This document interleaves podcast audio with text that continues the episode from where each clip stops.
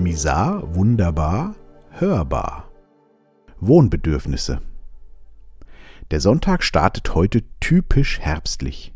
Grau, nass, kalt, genau die richtige Mischung für ein offenes Feuer im Kamin, eine Tasse Kaffee und eine leichte Melancholie. Die Kinder sind oben am Spielen, die Frau ist weg und ich genieße die Ruhe. Halbwegs. Im Gegensatz zu den meisten anderen Leuten finde ich Sonntage in der Regel nicht so schön. Meine Frau ist immer am Rumwuseln, die Kinder am Spielen und ich weiß oft nicht so recht, wo ich mich im Haus platzieren soll. Ich bin immer wieder froh, wenn Montag ist und etwas Schwung in die Sache kommt. Liegt wahrscheinlich daran, dass ich mich hier im Haus nur bedingt zu Hause fühle. Das Haus ist seit Generationen im Besitz der Familie meiner Frau, und ich bin hier mehr oder weniger nur Gast. Wenn meine Frau, so wie jetzt, nicht da ist, fühle ich mich hier immer leicht unwohl. Meine Schwiegereltern wohnen nebenan und meistens ist es nur eine Frage der Zeit, bis einer der beiden bei uns in der Wohnung steht oder draußen am Fenster vorbeiläuft und reinschaut. Ich fühle mich hier immer unter leichter Beobachtung. Kurzum, nicht wohl. Da meine Frau gerade dabei ist, das Haus zu übernehmen, hatten wir gestern mal wieder ein Gespräch über die weitere Zukunft. Klar trage ich meinen Teil dazu bei. Ich habe mich um die ganzen Verträge und den Notar gekümmert und natürlich zahle ich auch einen großen Teil an meine Schwiegereltern, damit mein Schwager ausgezahlt werden kann. Das Haus wird aber meiner Frau gehören und später mal an unsere Kinder vererbt. Läuft bei mir quasi so ein bisschen unter Familienvorsorge. Ich selbst merke, dass ich mich emotional mehr und mehr von der ganzen Veranstaltung hier verabschiede.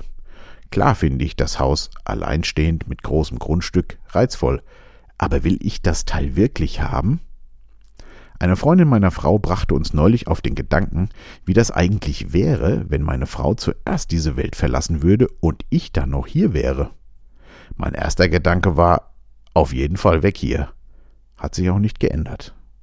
Ich möchte so ein großes Haus gar nicht haben, schon gar nicht diesen riesigen Garten. Wenn ich mal in meiner Geschichte zurückschaue, habe ich mich immer am wohlsten gefühlt, wenn ich eine kleine Bude für mich hatte.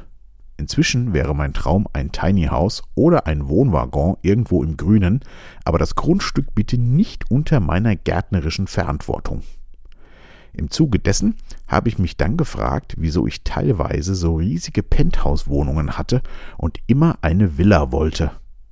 Ich glaube, da ging es mehr um mein Haus, mein Auto, mein Boot, als um meine wirklichen Wohnbedürfnisse. Mehr und mehr wird mir klarer, dass ich echt nicht viel zum Glücklichsein brauche, schon gar nicht zum Wohnen. Da habe ich es am liebsten klein und fein und für mich allein. Also nicht, dass ich andauernd alleine sein möchte, aber ich finde es schön, selbst zu bestimmen, wer wann kommen darf. Das wird hier allerdings noch sehr lange dauern, wenn es überhaupt jemals dazu kommt. Also halte ich das Ganze meiner Familie zuliebe eben aus. Gott sei Dank habe ich mein Studio bzw. Büro. Da bin ich Herr im eigenen Haus und habe dieses Gefühl der Ruhe und der Sicherheit. Wahrscheinlich freue ich mich deshalb so auf die Woche, da ich dann die meiste Zeit dort verbringe. Überhaupt fand ich die Zeit, in der ich bzw. wir im Studio gewohnt haben, echt am coolsten wirklich spannend zu beobachten, wie sich das Ganze verändert, was man will, was man nicht will, was man braucht, was man nicht braucht. So eine Bestandsaufnahme sollte man regelmäßig machen und auch alle Gedanken zulassen. Da können erstaunliche Dinge zutage kommen. Meine Zukunftsvisionen ändern sich aktuell in eine Richtung, die ich noch vor kurzer Zeit nicht für wahrscheinlich gehalten hätte.